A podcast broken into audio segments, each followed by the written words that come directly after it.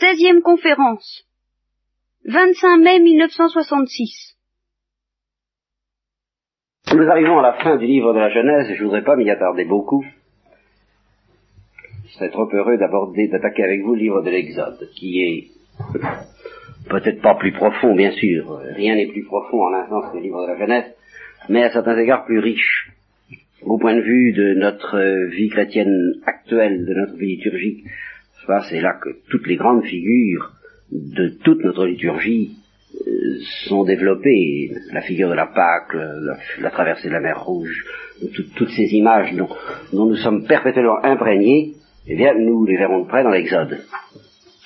Et puis c'est là aussi que se trouve constitué le peuple d'Israël comme peuple que se trouve donné la loi. C'est là que nous ferons connaissance aussi pour la première fois avec le mont Horeb ou, le mont Sinaï, c'est la même chose. Et c'est vraiment le, la montagne par excellence des rencontres avec Dieu.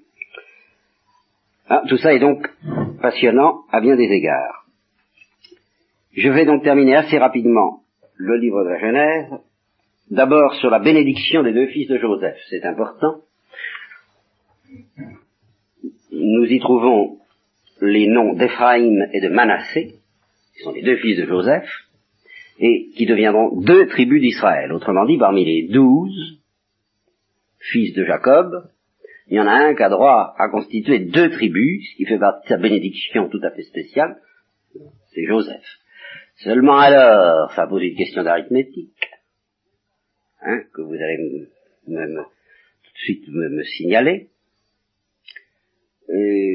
comment ça, alors comment ça fait que ça fait douze tribus hein? Nous allons d'ailleurs examiner ça tout à l'heure. Pardon, vous avez une réponse? Ben oui, ça fait, euh, euh, oui, justement, oui. Il y en a qui n'a pas de territoire, mais ça fait quand même 13 tribus, voilà, au, total, quand même, vous voyez? Ça fait quand même 13 tribus. Deuxième remarque à propos des fils d'Israël, ils ont été bénis par Jacob, et alors c'est toujours la même chose. Euh, Joseph les présente, et il présente Ephraïm en second, je crois. Oui, c'est ça, parce qu'Ephraïm est le cadet. Alors, il, pousse Manassé, n'est-ce pas? Alors, Jacob, qui probablement avait une certaine habitude de la substitution du cadet à l'aîné, et par conséquent a une tendresse spéciale pour les cadets, ça se comprend, comme Dieu lui-même voulait faire marquer depuis le début de la Genèse avec Cain et Abel. Euh, alors Jacob fait un truc, alors c'est un truc qui va contre... Euh, il y a un truc et il y a un contre-truc. Il y a le truc de Joseph, qui prend Ephraïm de sa main droite pour qu'il soit à gauche, et qui prend Manassé de sa main gauche pour qu'il soit à droite, parce que Manassé c'est l'aîné. Alors, Israël, Jacob ou Israël, fait le contre-truc, c'est-à-dire qu'au lieu de mettre sa main comme ça, il croit. De sorte que c'est encore le cadet, c'est-à-dire Ephraïm, qui est euh, béni d'une manière spéciale et alors Joseph proteste, il dit ça va ça, ça marche pas, c'est pas pas celui-là qu'il faut, c'est pas l'aîné, tu, tu, Alors euh, non non non et, Jacob répond je sais mon fils, je sais. Lui aussi deviendra un peuple, lui aussi sera grand. Pourtant, son frère, le cadet, sera plus grand que lui. Sa descendance deviendra une multitude de peuples, etc. Bon.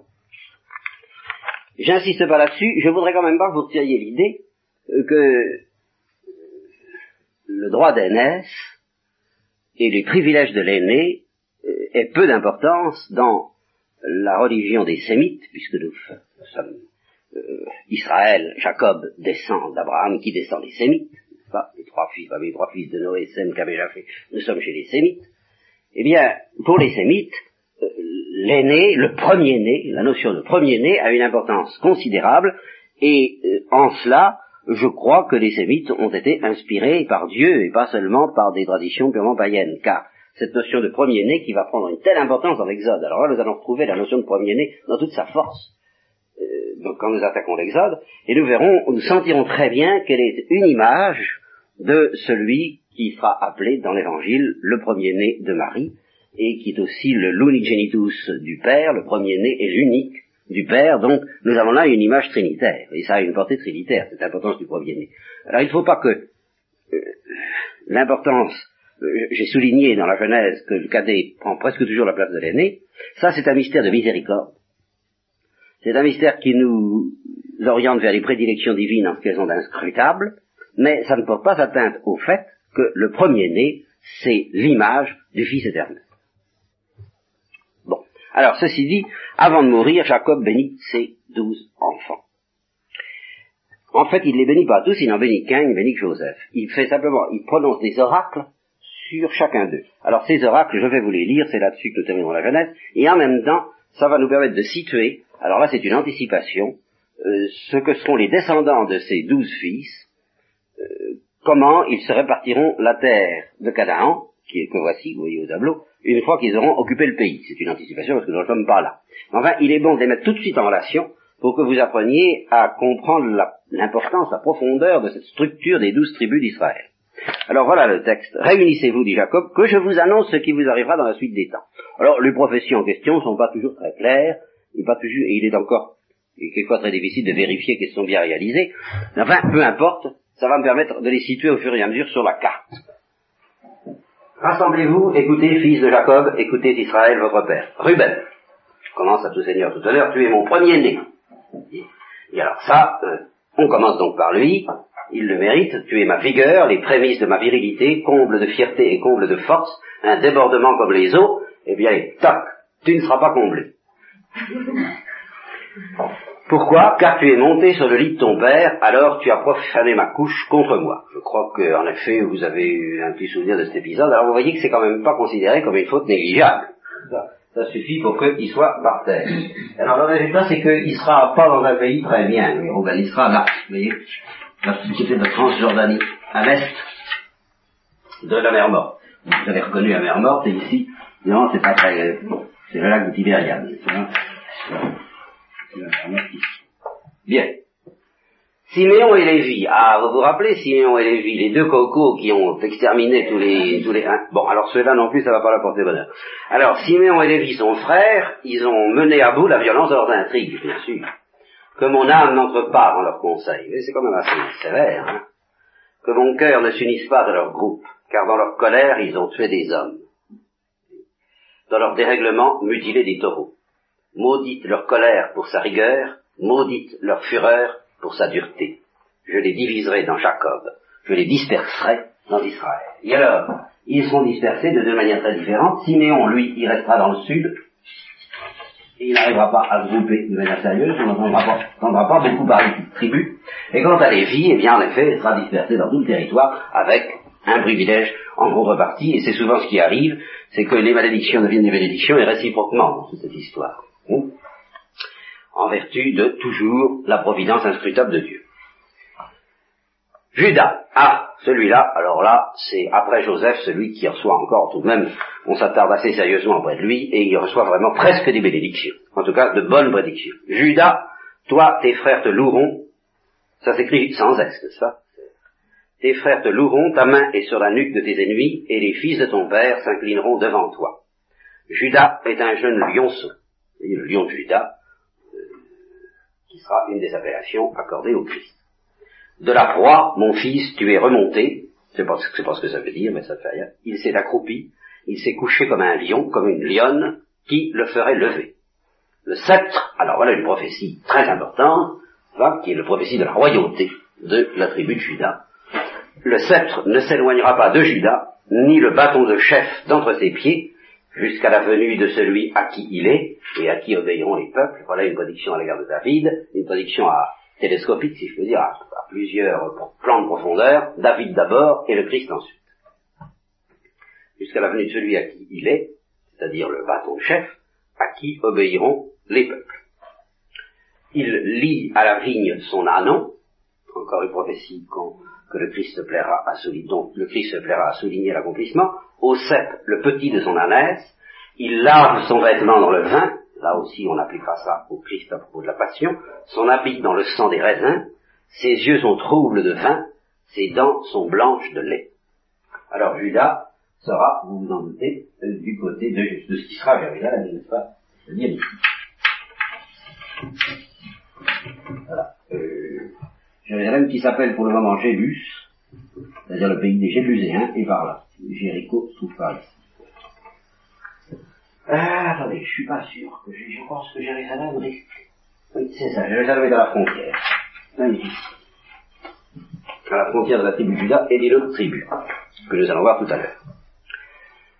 Zabulon. Alors là, Zabulon, euh, une prophétie curieuse parce que matériellement elle ne se réalise pas exactement, et c'est peut-être réalisé économiquement, comme on dit, mais géographiquement, non. Zabulon réside au bord de la mer, il est matelot de navire, il a Sidon à son côté.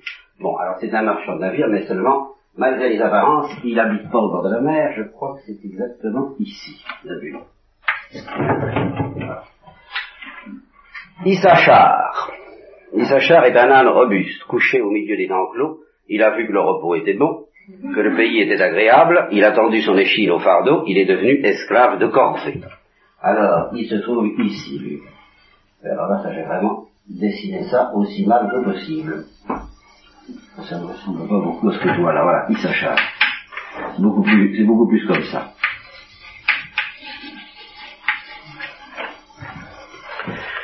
Dan, ou Dan, juge son peuple comme chaque tribu d'Israël, que Dan soit un serpent sur le chemin, un séraste, c'est-à-dire une vipère cornue particulièrement dangereuse sur le sentier, qui mord le cheval au jarret et son cavalier tombe à la renverse. Alors Dan se situe. Alors lui, c'est vraiment près de la mer. Se situera, bien sûr, pour l'instant, pas là. Alors ici, interruption, petite acclamation dans l'esprit des psaumes. En ton salut, j'espère, au Yahvé. Et puis, on continue. Gad, des détrousseurs le détrousse et lui détrousse à l'étalon. C'est tout ce qu'on sait. Et sa situation, c'est... Euh, ah ben il est assez loin celui-là. Il est également dans la Transjordanie. Voilà. Hacher, son pain est gras, il fournit des mets de roi. Lui, alors, il est bien placé. C'est lui qui... Le mont Carmel sera par là. Il oublier ça. C'est Haïfa actuellement. Hacher, c'est là près de la mer. Neftali est une biche rapide qui donne de beaux fans. Finalement, ça ne nous donne pas grand-chose. Alors, euh, Neftali, où est-ce qu'il est Neftali Ici.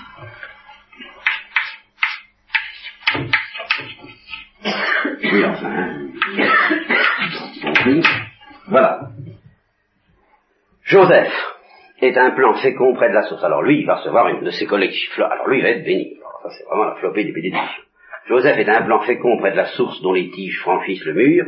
Les archers l'ont exaspéré, ils ont tiré et l'ont pris à partie, mais leur arc a été brisé par un puissant, les nerfs de leurs bras ont été rompus par les mains du puissant de Jacob, par le nom de la pierre d'Israël.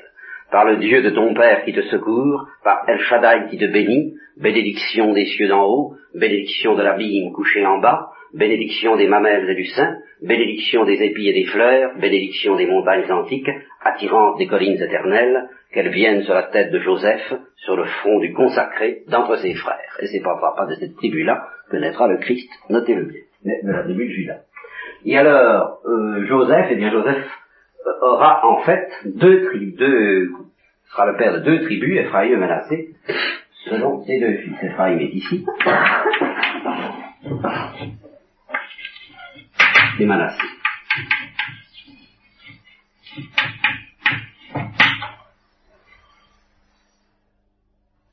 Et alors Manassé, lui, alors vraiment, tout en étant cadet, effectivement, a une certaine tendance à l'expansion territoriale, parce qu'on le retrouve également par là. Seulement, le point important en qualité, c'est ici. Et Ephraim est plus près. Et enfin Benjamin.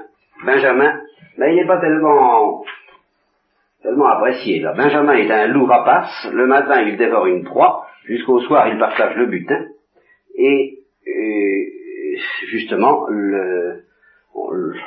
l'éditeur dit dans sa note, cet aspect guerrier et féroce de Benjamin n'est préparé par rien des récits qui précèdent, mais il est justifié par l'histoire de la tribu, qui sera en effet fort belliqueuse. Heureusement d'ailleurs, parce qu'il y en a quelquefois besoin. Il en aura besoin comme nous Alors Benjamin ici. Voilà, alors ça vous donne une idée des tribus d'Israël, et puis quand vous lirez le livre de l'Apocalypse euh, à la Toussaint, où il est question des, des, des 12 000 de chaque tribu, ben vous saurez un peu mieux, ça, vous dira quelque chose. Quoi. Voilà, sic explicit, ainsi se termine le livre de la Genèse. Jacob n'a plus qu'à mourir, et Joseph aussi. Alors, avant d'aborder le livre de l'Exode, je voudrais vous faire part de quelques résumés d'histoire sainte que vous trouverez dans la Bible elle-même et qui sont assez peu connus, et c'est une manière comme une autre pour nous de poursuivre la Bible que d'attaquer dès maintenant, à titre de résumé de ce que nous avons fait à propos de la Genèse, quelques résumés d'histoire sainte qu'on trouve dans la Bible. D'abord dans le livre de la sagesse. Euh, chapitre 10. Chapitre 10. Les premiers chapitres font l'éloge de la sagesse, ils disent, vous savez, ça vaut la peine de la voir, hein. Demandez-la, vous la trouverez. Cherchez, vous trouverez. C'est, c'est Salomon, d'ailleurs, qui se présente. C'est Salomon, l'auteur de la, du livre de la sagesse. Et qui dit, bien, euh, cherchez la sagesse, ça vaut la peine. Et puis, il explique alors le rôle de la sagesse dans la providence de Dieu. Quel homme, en effet, peut connaître le dessein de Dieu? Qui peut concevoir la volonté du Seigneur? Les pensées des mortels sont timides et nos desseins instables car un corps corruptible appesantit l'âme. Vous voyez, toute la doctrine thomiste du corps et de l'âme, déjà. Et cette tente d'argile, ça c'est presque platonicien. D'ailleurs, c'est ce qu'on reproche en général au livre de la sagesse, mais nous n'en sommes pas là. Et cette tente d'argile alourdit l'esprit aux mille pensées. Nous avons peine à deviner ce qui est sur la terre, et nous ne trouvons qu'avec effort ce qui est pourtant à notre portée. Qui donc a pu découvrir ce qui est dans les cieux? Alors que dire de ce qui est dans les cieux, n'est-ce pas? Or la sagesse, c'est ça, c'est ce qui va nous révéler le secret des cieux, et non pas le secret de la terre. Les cieux n'indiquant pas, évidemment, euh, les mondes interplanétaires, euh, les voyages astronomiques, mais euh, les pensées de Dieu. Et ta volonté, qui l'aurait connue si toi-même n'avais donné la sagesse? Et n'avais envoyé d'en haut ton Esprit Saint Voilà qui nous prépare bien à la Pentecôte ainsi ont été rendus droits les sentiers de ceux qui sont sur la terre. Ainsi les hommes ont été instruits de ce qui te plaît, et par la sagesse ils ont été sauvés. Et alors, l'histoire sainte commence, toute cette histoire que nous avons eue dans la Genèse, résumée en quelques versets. C'est elle qui protégea le Père du monde. Le premier être formé par Dieu, quand il fut créé seul. C'est elle qui le délivra de sa faute et lui donna la force de dominer l'univers. Mais quand, dans sa colère, un pécheur se fut séparé d'elle, c'est-à-dire de la sagesse, et il s'agit qu'un, il périt par ses fureurs fratricides. Lorsqu'à cause de lui, à cause de Caïn et de ses descendants, ceux qui sont pas, ceux qui sont mauvais, la terre fut submergée. Alors ça c'est le déluge. C'est la sagesse encore qui la sauva en dirigeant le juste, Noé, à travers les flots sur un bois sans valeur. Un bois sans valeur qui, déjà, évoque la croix. Et lorsque, unanimes en leur perversité, les nations eurent été confondues, c'est elle, la sagesse, qui discerna le juste, le conserva sans reproche devant Dieu, et le garda fort contre sa tendresse pour son enfant. Vous avez reconnu Abraham. C'est elle qui, lors de la destruction des impies, sauva le juste en fuite devant le feu qui s'abattait sur les cinq villes. Ici, vous pensez à Lot.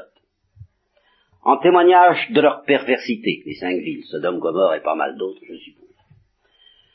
Une terre désolée fume encore, les arbustes y donnent des fruits qui ne mûrissent pas, et pour commémorer le souvenir d'une âme incrédule, la femme à Lot, se dresse une colonne de sel.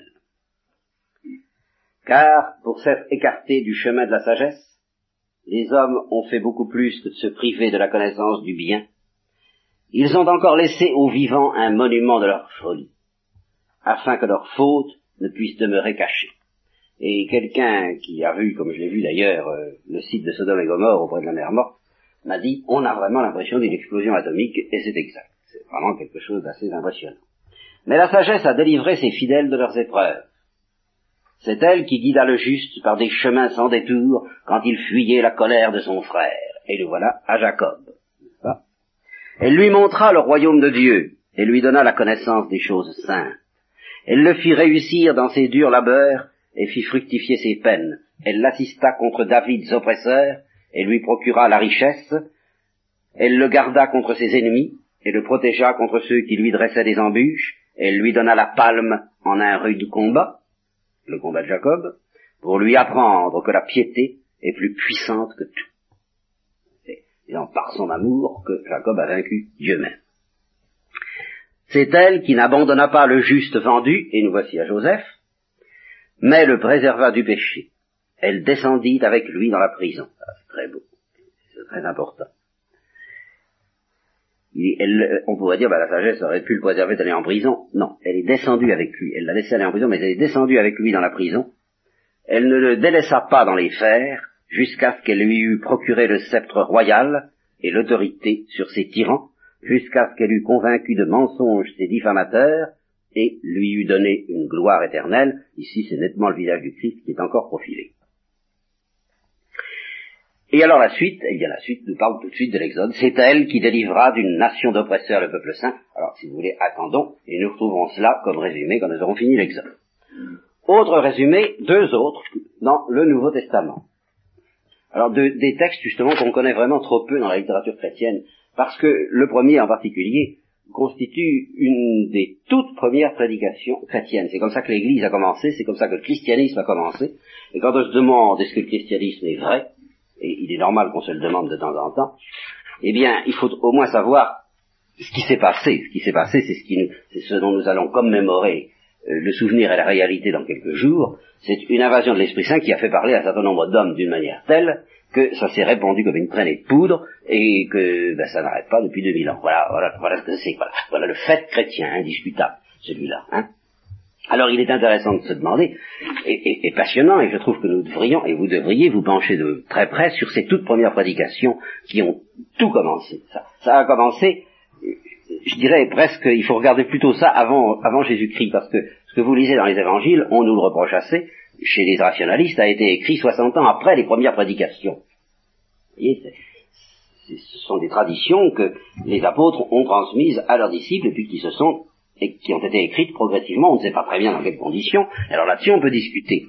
De sorte qu'au point de vue historique, si vous voulez, les toutes premières prédications, ben, on est à peu près sûr que celles-là ont, été prononcées telles quelles, et que c'est à cause de cela qu'elles ont dû un tel effet. Donc je vous conseille de relire les actes des apôtres, ou de les lire, si jamais vous ne les avez pas lus.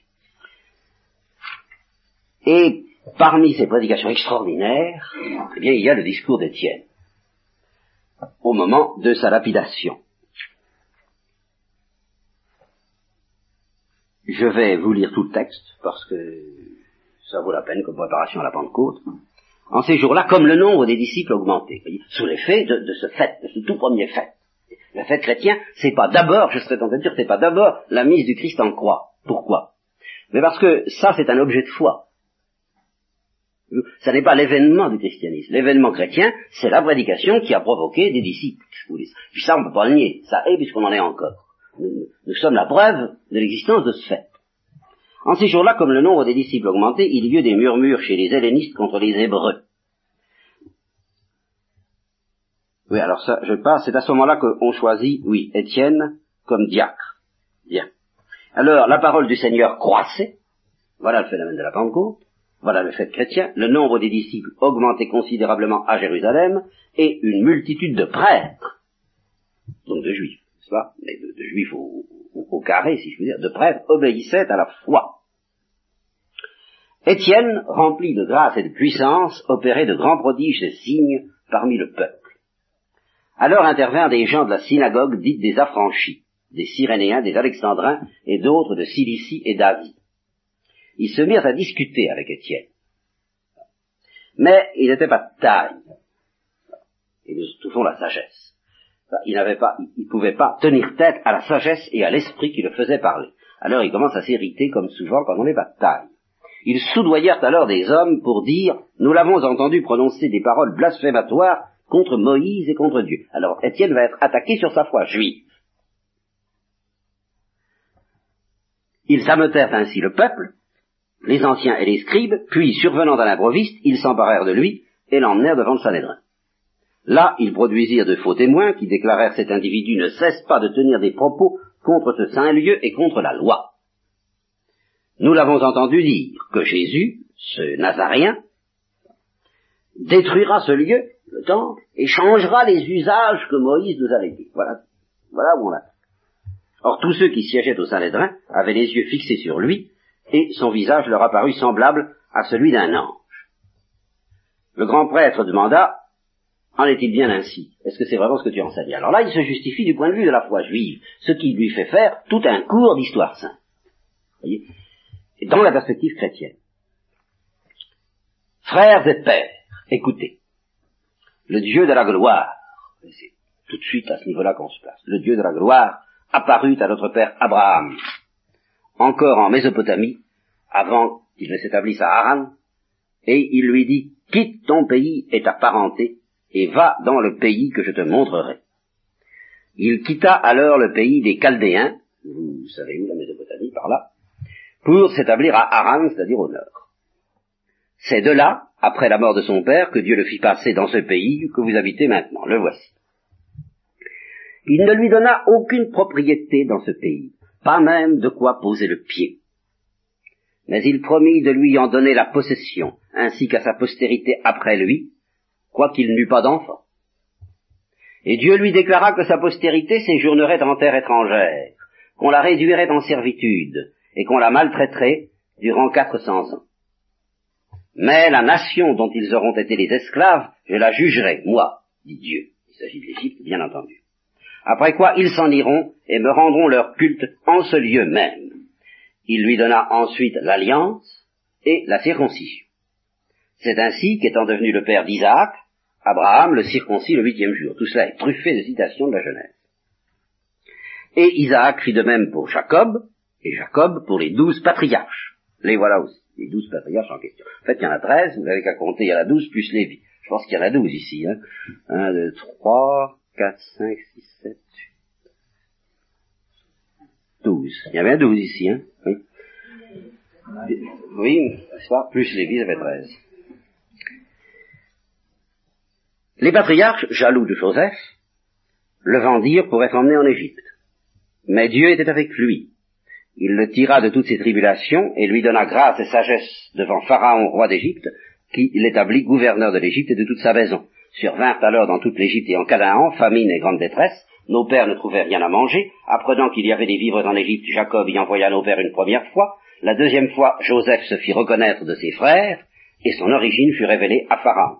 Joseph envoya alors chercher son père Jacob et toute sa parenté, qui comptait soixante-quinze personnes. Jacob descendit donc en Égypte, et il y mourut ainsi que nos pères. Leurs corps furent transportés à Sichem et déposés dans le tombeau qu'Abraham avait acheté à prix d'argent au fils d'Emor, près de Sichem. Sichem, c'est dans la Samarie. C'est entre les deux, le lac de Tibériade et la mer Morte. Tout à fait au nord, très proche du lac de Tibériade. Voilà. Et alors la suite, il continue, mais je vous en fais grâce également, nous la reprendrons, si vous voulez, quand nous avons terminé l'Exode. Enfin, dans l'Épître aux Hébreux, je vous ai déjà dit, je crois, que à côté de l'hymne à la charité que vous trouvez dans la première aux Corinthiens, chapitre 13, il y a une hymne à la foi, qui est une part moins extraordinaire que l'hymne à la charité dans l'Épître aux Hébreux. Et cet hymne à la foi également reprend l'histoire sainte sous la lumière de la foi. La foi est la garantie des biens qu'on espère, la preuve des réalités qu'on ne voit pas. C'est elle qui a valu aux anciens un bon témoignage. Par la foi, nous comprenons que les mondes ont été formés par une parole de Dieu, de sorte que ce que l'on voit provient de ce qu'on ne voit pas. C'est toujours l'invisible. Pendant tout le temps, ça va être là-dessus qui va insister. L'invisible, l'invisible toujours. Par la foi, Abel offrit à Dieu un sacrifice de plus grande valeur que celui de Cain, car Cain n'avait pas l'esprit de la foi. Il n'était pas disposé à, à croire, il était sceptique. Aussi fut-il proclamé juste, Dieu ayant rendu témoignage à ses dons, les dons d'Abel, et par elle aussi, bien que mort, il parle encore. Abel, bien qu'il soit mort, parle encore par la foi. Par la foi, Enoch. Enoch, c'est un patriarche dont je vous ai à peine parlé parce qu'on en dit deux mots dans la Genèse. Simplement, on signale, c'est comme pour Melchizedek, d'une manière un peu rapide, un événement, un, détail mystérieux auquel nous ne faisons guère attention, à savoir qu'il n'est pas mort, parce qu'ils ne disent même pas qu'il n'est pas mort. Vois, le texte exact,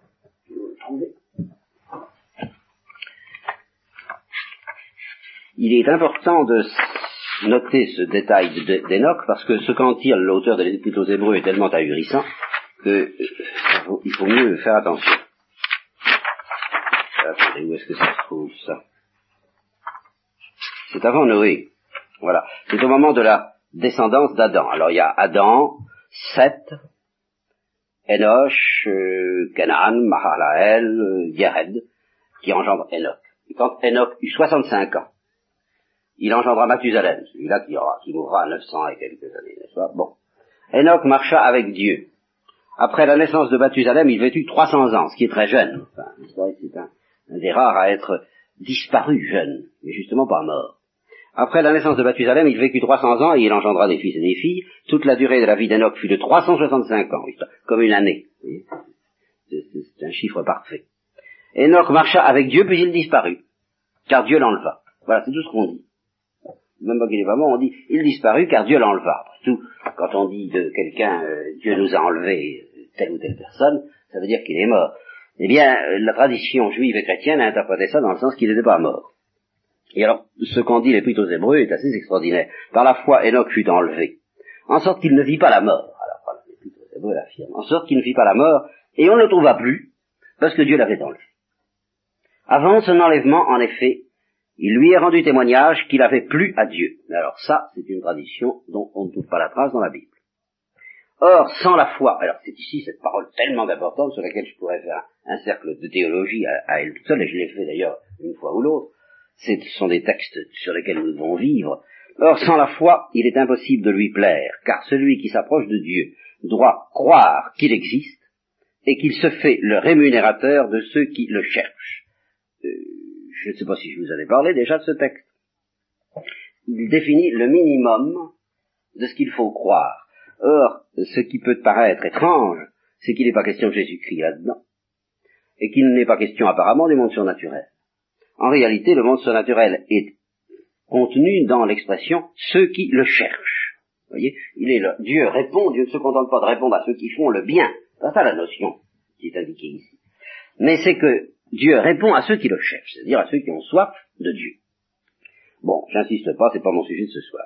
Par la foi, Noé, divinement averti de ce qui n'était pas encore visible, saisi d'une crainte religieuse, construisit une arche pour sauver sa famille. Par la foi, il condamna le monde. Il condamna le monde du fait que le monde, lui, ne croyait pas. Et puis que le fait que le monde était mauvais, et que Noé a cru et reconnu que Dieu allait changer tout ça. Il condamna le monde et il devint héritier de la justice qui s'obtient par la foi. Par la foi, Abraham obéit à l'appel de partir vers un pays qu'il devait recevoir en héritage, et il partit en ne sachant pas où il allait. Voyez? Par la foi, il vint séjourner dans la terre promise, comme dans un pays étranger, y vivant sous des tentes, ainsi qu'Isaac et Jacob, héritiers avec lui de la même promesse. C'est qu'il attendait la ville pourvue de fondations, dont Dieu est l'architecte et le constructeur. Cette ville qui, temporellement parlant, sera Jérusalem et qui n'existait pas encore, et éternellement parlant, la Jérusalem céleste qui est visée par le, le aux Hébreux.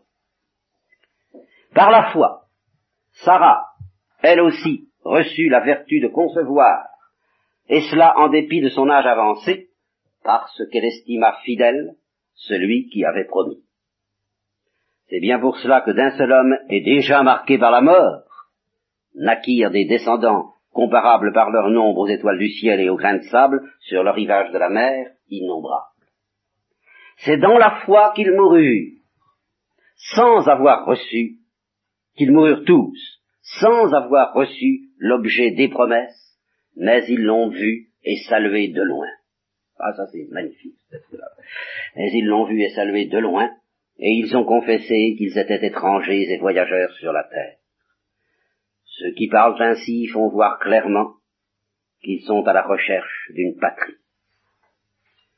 Et s'ils avaient pensé à celle d'où ils étaient sortis, leur petite Mésopotamie, eh bien ils auraient eu le temps d'y retourner. C'est pas ça, il y, a, autre chose. Les plutôt Hébreux. Oh, en fait, ils aspiraient à une patrie meilleure, c'est-à-dire céleste. C'est pourquoi Dieu n'a pas honte de s'appeler leur Dieu. Il leur a préparé, en effet, une vie. Par la foi, Abraham, mis à l'épreuve, a offert Isaac, et c'est son fils unique qu'il offrait en sacrifice, toujours le fils unique. Vous voyez toujours cette notion du fils unique, ou hein Et c'est son fils unique qu'il offrait en sacrifice, lui qui était le dépositaire des promesses, lui à qui il avait été dit, c'est par Isaac, celui que tu sacrifies, que tu auras une postérité portant ton nom.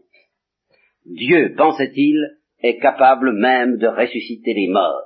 Voyez ce qui donne à ce sacrifice d'Abraham une, euh, une dimension encore plus proche de la réalité du Christ. C'est le Fils unique. Et, au fond, dans cette espèce de répétition, de mesure pour rien, que constitue le sacrifice d'Isaac, euh, normalement, si, si, ça n'avait pas été une répétition, si justement ça n'avait pas été, si je peux dire, comme euh, comment, dire, avec des armes chargées à blanc. si l'affaire s'était déroulée avec des armes chargées à feu, eh bien Isaac devait mourir et ressusciter, et c'est ainsi que la postérité aurait été acquise. Mais à ce moment-là, nous n'aurions plus été dans Abraham, mais dans le Christ lui-même, et le Père, euh, dans, dans le Père plutôt sacrifiant son Fils, Jésus-Christ. Dieu, pensait-il, est capable même de ressusciter les morts. C'est ça justement qu'Abraham pense. Vous voyez, c'est le, salut qu'il espère, c'est en fin de compte celui qui sera le nôtre. Et, c'est celui qu'espérera Jésus-Christ. Abraham est déjà dans les dispositions surnaturelles qui étaient celles du Christ, grâce auxquelles, et celles de la Sainte Vierge, si vous voulez, grâce auxquelles ils espéraient contre toute espérance. Parce que eux, ils n'ont pas été dispensés du sacrifice en question. Dieu pensait-il est capable même de ressusciter les morts, c'est pour ça qu'il retrouva son fils. Et ce fut un symbole. Elle le, il le dit textuellement. Vous voyez? Et ça, c'est une tradition, une tradition exégétique constante chez tous les pères de l'Église. En effet, c'est le symbole du Christ. Par la foi encore, Isaac donna à Jacob et à Ésaü des bénédictions assurant l'avenir. Par la foi, Jacob mourant, nous arrivons à ce que je vous ai lu tout à l'heure, bénit chacun des fils de Joseph, et il se prosterna, appuyé sur l'extrémité de son bâton. Par la foi, Joseph, proche de sa fin, évoqua l'exode des filles d'Israël et donna des ordres au sujet de ses restes. Par la foi, Moïse, là, nous nous arrêtons et nous arrivons à l'église. Alors, je ne sais pas, vous sentirez peut-être, je suppose, que le climat de ce livre est un peu différent de celui de la Genèse. Je ne peux pas encore très bien vous préciser pourquoi. C'est une intuition que j'ai en, en le relisant, pour vous, je, on sent bien que c'est autre chose. Je ne peux pas très bien vous dire sous quel angle. C'est peut-être moins solennel, c'est peut-être plus familier, je, je n'ose pas encore préciser. Alors, le livre commence par rappeler les douze tribus de Jacob, la mort de Joseph, et il déclare que les enfants d'Israël, féconds comme ils l'étaient, pullulèrent. Ils devinrent nombreux et puissants au point de remplir tout le pays. Et ça, ça a duré, d'après une certaine tradition, qui me paraît quand même euh, convenable, à peu près dans les 400 ans, ou 350 ans par là, vous voyez. Enfin, disons entre 300 et 400 ans. Donc, prospérité considérable, prospérité inquiétante, la prospérité qu'on a toujours reproché, euh, encore, voyez, parce que aux, Juifs au temps du Moyen Âge. Parce que, parce que, eh bien, ah, hum, une loi, quoi. C'est une loi euh, que Dieu a établie, qu'il bénirait ce peuple, et que cette bénédiction elle-même serait un danger. Et que cette bénédiction elle-même, c'est toujours la même chose avec Dieu, les bénédictions qui se retournent en malédiction et les malédictions qui se retournent en bénédiction. Le, destin de ce peuple, c'était au fond de s'orienter vers le destin du Christ. Le destin du Christ, c'est pas un destin de prospérité temporelle purement et simplement. Or, Dieu promet la prospérité temporelle à ce peuple. Alors qu'est-ce qui se passe? Et comment est-ce que les deux choses se concilient? Eh bien, c'est que c'est la prospérité temporelle elle-même qui provoque la catastrophe. De même, c'est le succès du Christ lui-même qui provoque la catastrophe. C'est toujours ainsi que ça se passe. Et alors, si ce peuple refuse cette logique, et c'est ça qu'il a refusé en acceptant par le Christ, je ne dis pas en le crucifiant, je ne dis pas que c'est lui qui a crucifié Jésus-Christ, mais je dis simplement il n'a pas reçu. Et les siens ne l'ont pas reçu eh bien, en n'acceptant pas de recevoir cela, ce peuple a refusé sa loi, qui est, au-delà de la prospérité temporelle, de déboucher dans quelque chose d'autre. Mais cette loi continue à fonctionner et elle continuera jusqu'à la fin des temps. Il y a une sorte de grandeur involontaire, si vous voulez, dans le peuple juif. Il n'y a rien à faire. Et ils sont écrasés par cette grandeur même. C'est la loi de leur destin, tant qu'ils ne comprendront pas qu'au fond leur destin c'est la croix, c'est-à-dire le destin chrétien, eh bien, ils sont écrasés par ce destin.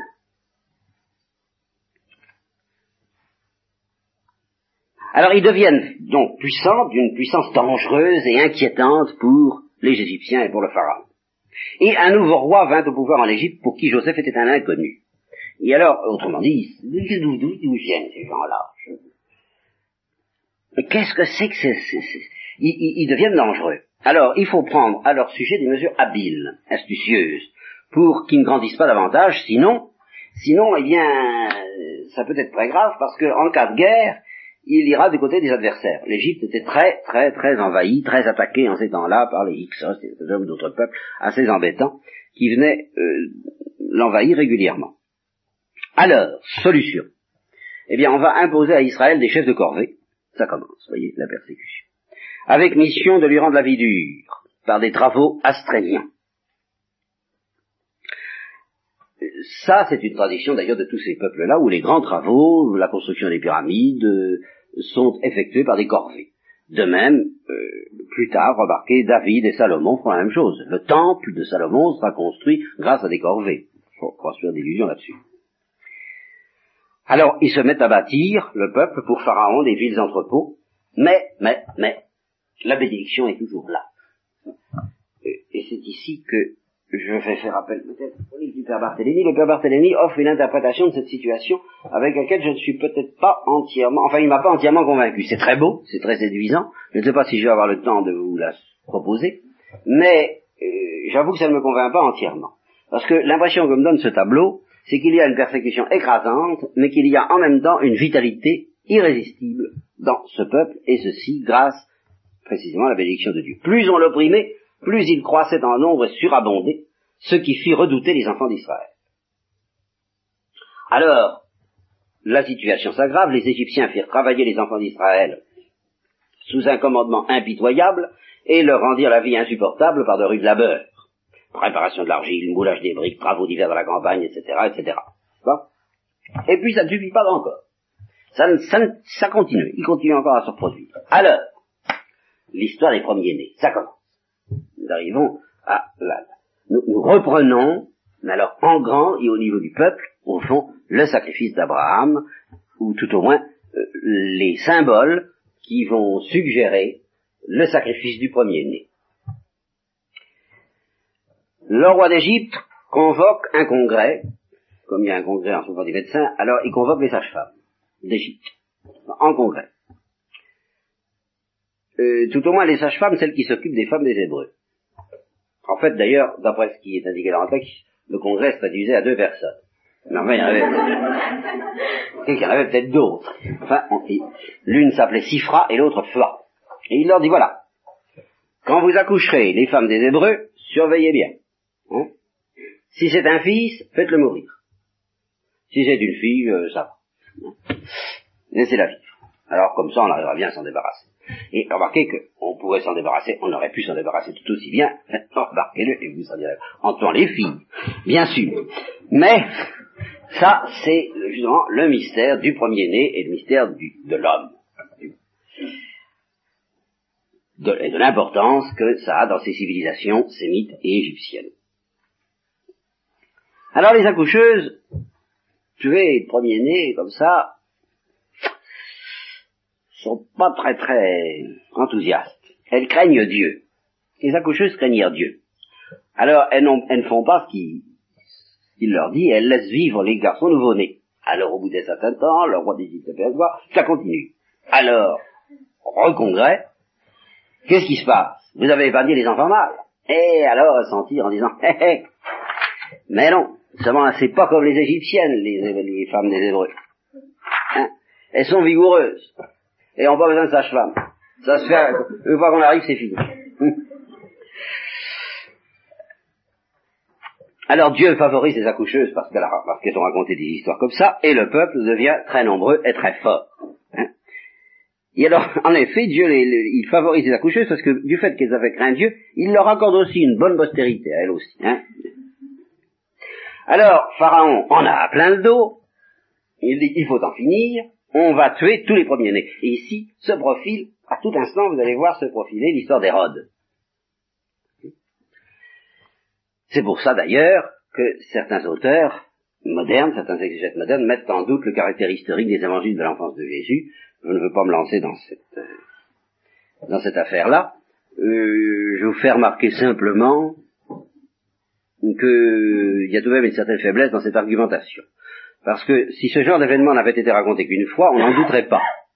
Du fait qu'il est raconté deux fois, et en effet, ça se reproduit, euh, sans doute que l'histoire du récit d'Hérode euh, est, très calquée sur ce que nous allons lire tout à l'heure dans l'Exode, alors on, on, jette un doute sur les deux. Ah, moi, je veux bien que ça jette un doute sur l'un des deux, mais pas nécessairement sur les deux, c'est pas de la faute de l'un s'il a été copié.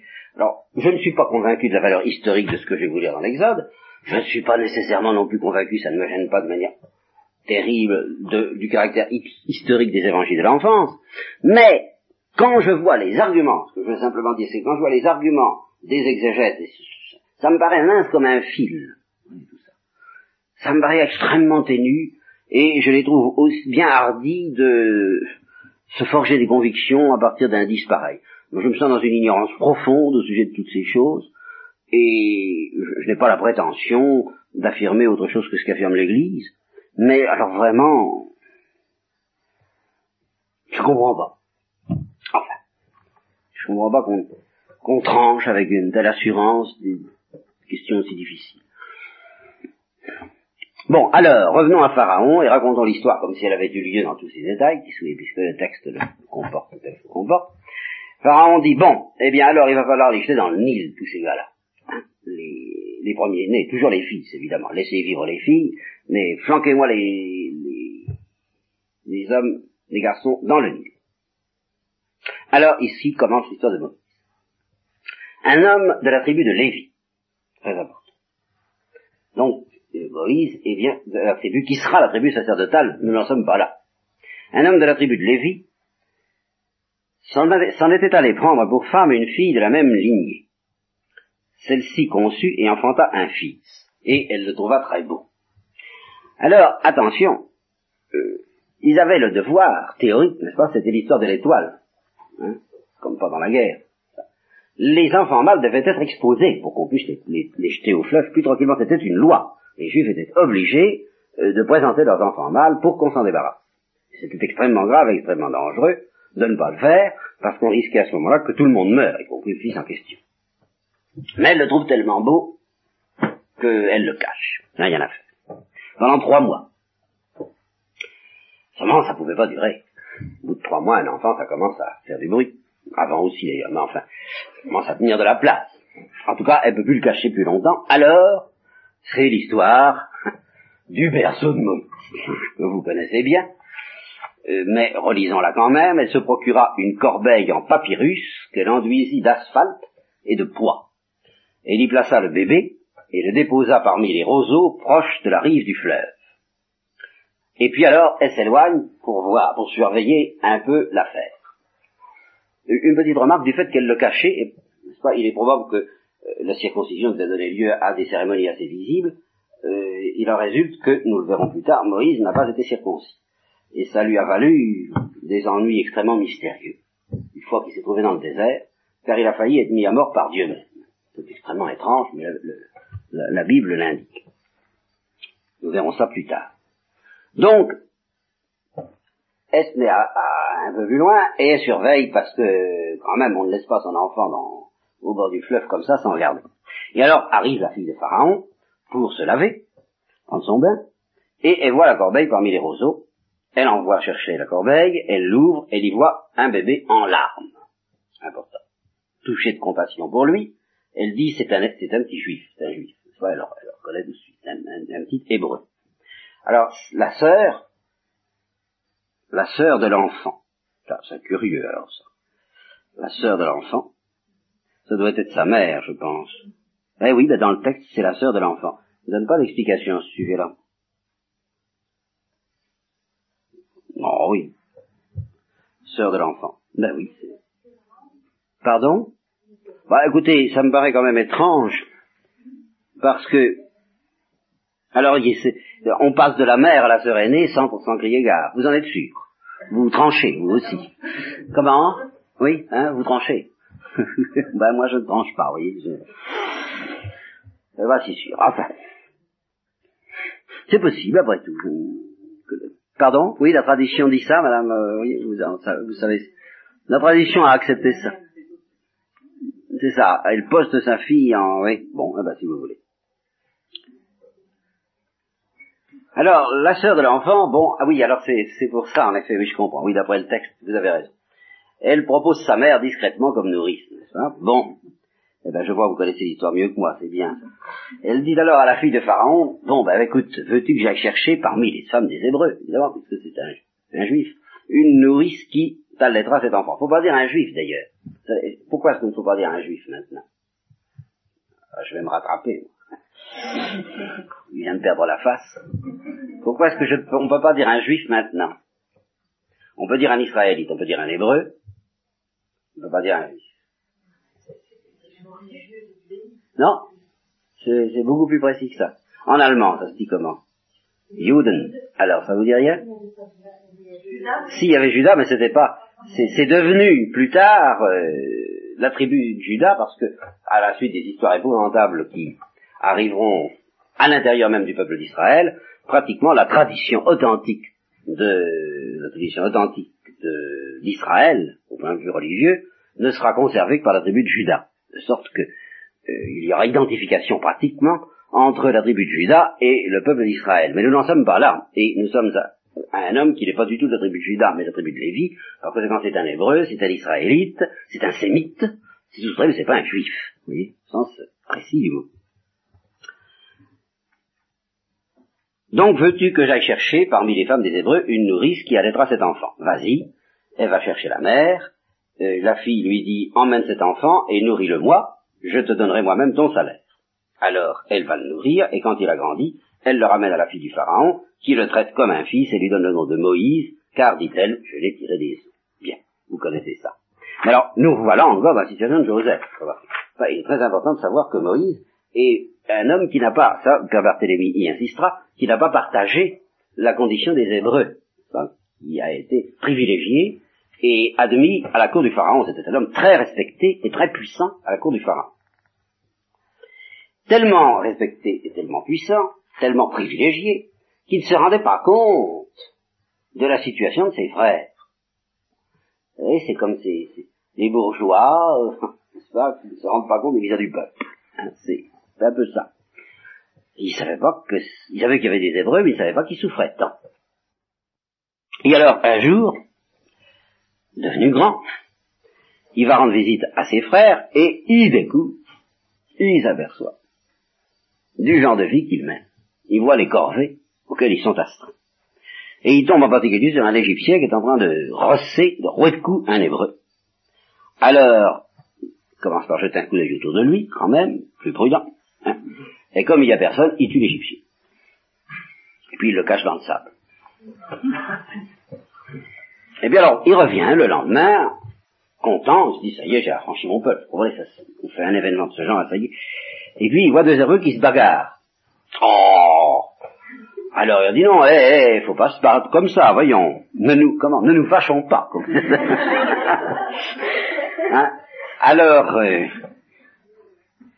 Naturellement, ça ne leur plaît pas. C'est toujours la même chose. Quand on nous fait la morale, on n'est pas content.